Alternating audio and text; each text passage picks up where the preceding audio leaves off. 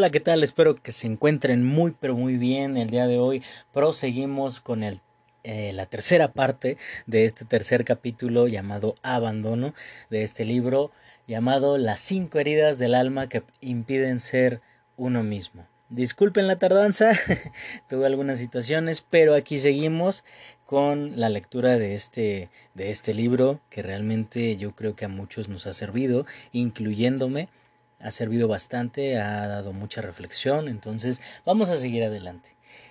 En esta parte mencionábamos eh, que la persona dependiente se fusiona fácilmente con los demás y eso hace que se sienta responsable tanto de la desdicha como de la felicidad de los otros, como si creyera que los demás a su vez son responsables de su felicidad o de su desdicha.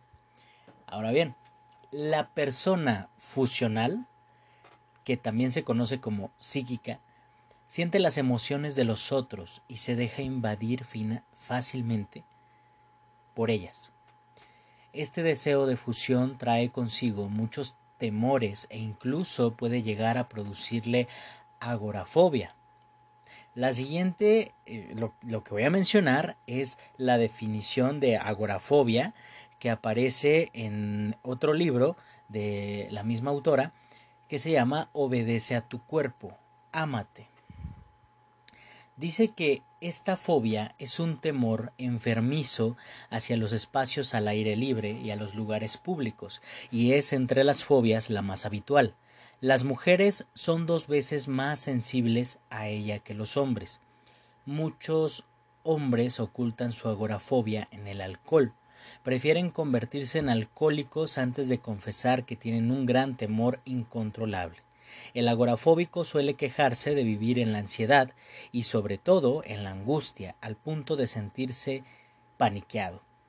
En el, en el agorafóbico, una situación angustiante entraña reacciones fisiológicas que pueden producir o conducir hacia el pánico, así como ciertas reacciones cognitivas, reacciones conductuales también.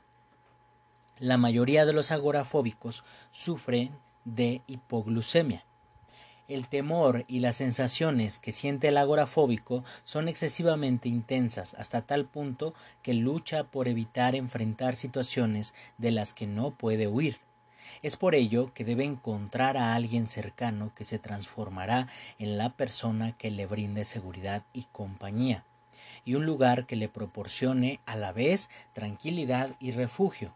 Incluso hay agorafóbicos que acaban por no sentir nada. Siempre encuentra un buen motivo para ello. De hecho, las catástrofes anticipadas nunca se producen. La mayoría fueron muy dependientes de su madre cuando eran pequeños y se sentían responsables de su felicidad o de ayudarla en su papel de madre. La agorafobia puede sanar emocionalmente cuando se soluciona la situación que se ha vivido con la madre. Los dos grandes temores del agorafóbico son morir y enloquecer. Después de haber encontrado agorafóbicos en casi todos los talleres que he dirigido, he podido ver una síntesis interesante en relación con ese padecimiento que ha ayudado a muchos de ellos. Los temores provienen de la infancia y fueron vividos en el aislamiento. Un ámbito propicio para el desarrollo de la agorafobia es aquel en el que ha habido muertes en la familia o locura en los seres conocidos. También es posible que el agorafóbico haya estado próximo a la muerte cuando era pequeño o que en el seno familiar se le haya transmitido el temor a la locura o el temor a la muerte. El miedo a morir se experimenta en todos los espacios del agorafóbico, aun cuando él no se percate de ello, no se cree capaz de enfrentar cambios en ningún aspecto, ya que esto último representaría una muerte simbólica. Por ello, Cualquier alteración le provoca grandes momentos de angustia, lo que a su vez acentúa su grado de agorafobia. Estos cambios pueden ser la transición de la infancia a la adolescencia, de la adolescencia a la edad adulta, de la soltería al matrimonio, mudanza a otro domicilio, nuevo empleo, subir de peso, un accidente, una separación, muerte o el nacimiento. Quizás estas angustias se encuentren inconscientes y contenidas y se mantengan así durante varios años.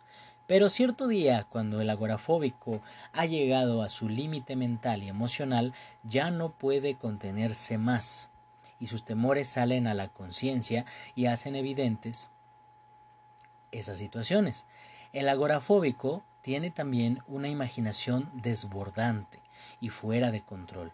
Fantasea con situaciones que trascienden la realidad y se cree incapaz de afrontar cualquier cambio. Este exceso de actividad mental le hace temer a la locura. No se atreve a hablar de ello con los demás por miedo a parecer loco. Es urgente hacerle saber que lo suyo no es locura, sino una excesiva sensibilidad sin sanar. Si respondes a los criterios mencionados, debes saber que lo que vives no es locura y que no morirás por ello. Simplemente en la infancia te abriste demasiado a las emociones de otros, creyendo que eras responsable de su felicidad o su desdicha. Te volviste muy psíquico para poder estar alerta y prevenir la desdicha de los demás. Por eso, cuando estás en un lugar público, captas las emociones y los temores del resto de la gente. Lo más importante es que aprendas lo que significa la verdadera noción de responsabilidad. El concepto de responsabilidad que has tenido hasta ahora no te beneficia. El verdadero significado del término responsabilidad forma parte de la enseñanza que contiene el libro Escucha a su cuerpo. Se ha podido comprobar hasta ahora que la mayoría de los agorafóbicos tienen el carácter dependiente. Si buscamos en el diccionario la definición de agorafobia, encontraremos que en ella se, se, menciona el temor a la muerte o a la locura.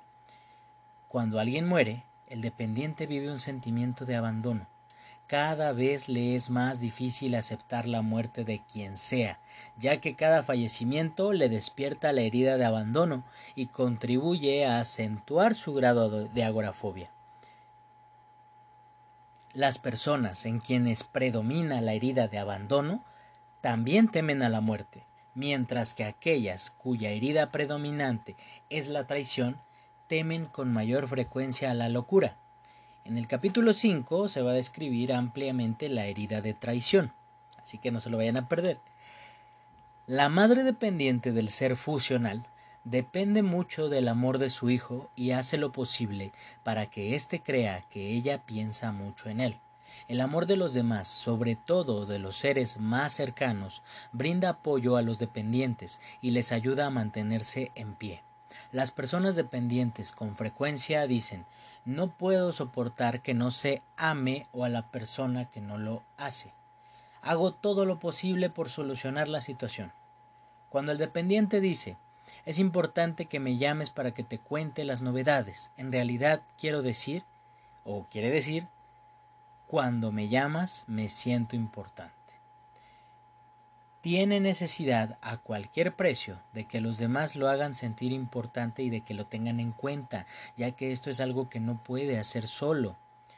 Cuando el dependiente es capaz de detectar los problemas causados por su propia dependencia, experimenta en ese momento el deseo de ser independiente. Creerse independiente es una reacción muy común en las personas dependientes quienes suelen decir a los demás hasta qué punto son independientes. Sin embargo, esto no hace más que acentuar y ocultar la herida de abandono que no ha sanado. Por ejemplo, la persona dependiente, hombre o mujer, quizá no desee tener hijos, mm, sobre pretexto de querer mantener su independencia. En el hombre dependiente, la presencia de un niño en la familia suele ocultar el temor a no recibir toda la atención de su pareja, mientras que la mujer dependiente temerá a su vez sentirse agobiada por las obligaciones que implica tener un hijo. Por otra parte, si ella desea tener hijos, los preferirá cuando son pequeños, cuando dependen más de ella, ya que así se va a sentir importante. Y el dependiente busca, más que la independencia, la autonomía. En el siguiente capítulo se va a explicar esa diferencia. Ahora, en el plano sexual, el dependiente muestra el mismo comportamiento, es decir, suele utilizar el sexo para pegarse a otra persona. Esto se observa sobre todo en el caso de las mujeres. Cuando la persona dependiente se siente deseada por alguien, se cree más importante. De los cinco tipos, yo diría que la persona que teme ser abandonada es la que más le gusta eh, la parte sexual. Por lo general, lo desea más que su pareja, y no es raro advertir que quienes se quejan de no tener suficiente sexo son quienes sufren la herida de abandono y portan la máscara de dependiente. Si la mujer dependiente que lo desea eh, no quiere hacer el amor, no, no se lo dirá a su pareja, prefiere disimular que, que desea eso para evitar en el futuro no sentirse deseada. He conocido mujeres que incluso aceptaron participar en un triángulo sexual o trío sexual, aun sabiendo que el marido haría el amor con otra mujer en la habitación contigua. Por su parte, el hombre dependiente simulará ignorar que su esposa tiene un amante. Estas personas eligen tolerar este tipo de situación con tal de no ser abandonados. Por supuesto que no es lo que prefieren, pero están dispuestos a todo con tal de no perder a su pareja. En el plano de la alimentación, el dependiente puede comer mucho sin subir de peso. Como su actitud interior general radica en nunca estar satisfecho, este también eh, es también el mensaje que su cuerpo recibe cuando come y su cuerpo reacciona no engordando. Cuando una persona come poco, pero cree que ha comido demasiado, su cuerpo recibe el mensaje y reacciona como si en realidad fuera demasiado, y esta persona aumenta entonces de peso. En el capítulo anterior se mencionó que en el huidizo existe la tendencia a la anorexia, y en el caso del dependiente, la tendencia es a la bulimia. Mis observaciones me han llevado a concluir que cuando el hombre dependiente es bulímico se debe a que intenta nutrir a su madre. Al vomitar, manifiesta hasta qué grado cree que la necesita. Cuando la bulimia se presenta en la mujer dependiente, es más bien al padre a quien necesita eh, creer necesitar, al no haber encontrado un sustituto para el progenitor ausente, transfiere la carencia hacia los alimentos. La palabra devorar es común en su lenguaje. Por ejemplo, suelen decir mi hijo devora toda mi energía o mi trabajo devora todo mi tiempo. El dependiente prefiere los alimentos blandos a los duros. En general les gusta mucho el pan, símbolo de la tierra nutricia. Come lentamente para prolongar el placer y la atención sobre todo si está en compañía de otras personas. De hecho, a las personas dependientes no les gusta comer solas, y menos aún fuera de casa. Como además tienen dificultades con la palabra dejar, prefieren no dejar comida en el plato, y todo esto lo hacen de manera inconsciente. En lo que se refiere a las enfermedades, el dependiente se distingue por haber sido un niño enfermizo, débil o endeble, las siguientes son las diversas enfermedades que suelen padecer las personas que sufren la herida de abandono. Asma. Una enfermedad por la que la exhalación es difícil y forzada. En el plano metafísico esta enfermedad indica que la persona que la padece acepta más de lo que debería y tiene muchas dificultades para rechazar lo que le pesa. Los problemas bronquiles también son comunes ya que los bronquios guardan una relación metafísica con la familia. Cuando el dependiente sufre un problema bronquial, indica que tiene la impresión de no recibir lo suficiente de su familia, de la que depende, pues en cierta medida. Le interesa creer que tiene un lugar en la familia, aun cuando para poder creerlo tenga que hacer piruetas. A causa de su aspecto psíquico fusional, el dependiente atrae problemas de páncreas, hipoglucemia y diabetes, así como trastornos de las glándulas suprarrenales. Todo su sistema digestivo es frágil porque cree que no se alimenta adecuadamente, aun cuando está esta insuficiencia eh, no guarda relación alguna con el plano físico, la carencia se sitúa en el nivel afectivo, pero dado que su psique se refleja en su cuerpo físico, este último recibe el mensaje de insuficiencia. La miopía es también muy común en los dependientes al representar la dificultad de ver más allá. Tiene relación con el miedo al futuro y sobre todo el miedo a enfrentarlo solo. El dependiente que alimenta demasiado su aspecto de víctima puede llegar a sufrir histeria. Se dice en psicología que la persona histérica es semejante al niño que llora cuando se le abandona y se le priva de la leche que lo alimenta. Este es el motivo por el que el dependiente muestra ruidosamente sus emociones. Son muchos los dependientes que acaban por sufrir depresión cuando su herida les duele mucho y no se sienten amados como desearían. La dependencia también es una forma de obtener atención. La persona dependiente sufre de migrañas porque se impide ser ella misma y bloquea su yo soy. Hace demasiadas maniobras para hacer lo que los demás quieren que sea y vive a la sombra de las personas que ama. La persona dependiente sufre de migrañas, entonces por esa razón, que bloquea esa parte de, de su ser, de, de, ser ella misma o el mismo. ¿Ok? Esa en la parte de la migraña. Ahora, antes mencioné que el dependiente padece con mayor frecuencia que otros enfermedades raras que exigen una atención especial o enfermedades llamadas incurables. Recuerda que cuando el médico llama incurable a una enfermedad, lo que quiere decir en realidad es que la ciencia aún no ha encontrado una cura para ella. Los males y las enfermedades descritas pueden manifestarse también en personas con otros tipos de heridas, pero parecen ser mucho más frecuentes en quienes sufren de abandono. Si te identificas con la herida de abandono, te recuerdo que la desencadenó tu progenitor del sexo opuesto y que continuará apareciendo con cualquier otra persona del sexo opuesto con la que te encuentres. Por consiguiente, es del todo normal y humano guardar resentimiento hacia este progenitor o hacia estas personas. Repito, aquí lo que se ha escrito en la mayor parte de los libros de esta autora Mientras sigamos teniendo resentimiento hacia un progenitor, aun cuando sea inconscientemente, nuestras relaciones con todas las demás personas del mismo sexo que ese progenitor serán difíciles. Te sugiero además que trates de comprobarlo y descubrirás que ese progenitor padeció la misma herida con su propio progenitor del sexo opuesto, es decir, el progenitor que tenía el mismo sexo que tú las mismas heridas se repiten de una generación a otra. Y así sucederá mientras no cese esta rueda, y con ello se aviven nuestras relaciones en el amor verdadero. Recuerda que la causa principal de cualquier herida proviene de la incapacidad de la persona para perdonar lo que se ha hecho a sí misma o lo que ha hecho a los demás. Le es difícil perdonarse, ya que por lo general ella misma no desea que se le reproche, por otra parte, la herida de abandono es importante porque significa también que te has abandonado a ti mismo o que abandonas a los demás, las situaciones o los proyectos. Reprochamos a los otros todo lo que nos hacemos a nosotros mismos, así como lo que no deseamos ver. Esta es la razón por la que atraemos a nuestra vida a personas que nos muestran lo que hacemos a los demás o lo que nos hacemos a nosotros mismos.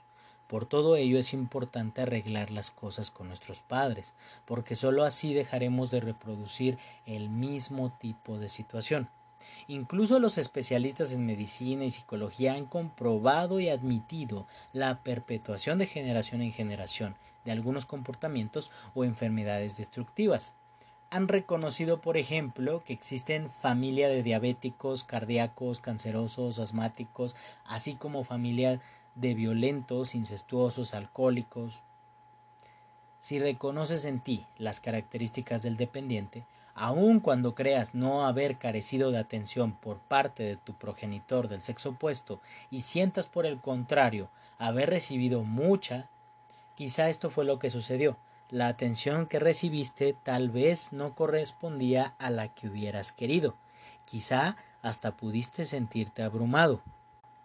Al respecto cito el ejemplo de un hijo mayor, en quien se encuentra la presente herida de abandono en su cuerpo adulto. De tres hijos, él fue quien más recibió atención de, parte de la madre cuando era pequeño, porque la madre no trabajaba fuera y permanecía en casa. Sin embargo, esa madre era demasiado rígida y severa en situaciones que, según él, no justificaban esa actitud. No se alejaba de él y vigilaba todo lo que hacía porque deseaba hacer de su hijo un ser humano perfecto según las nociones de perfección de, la madre.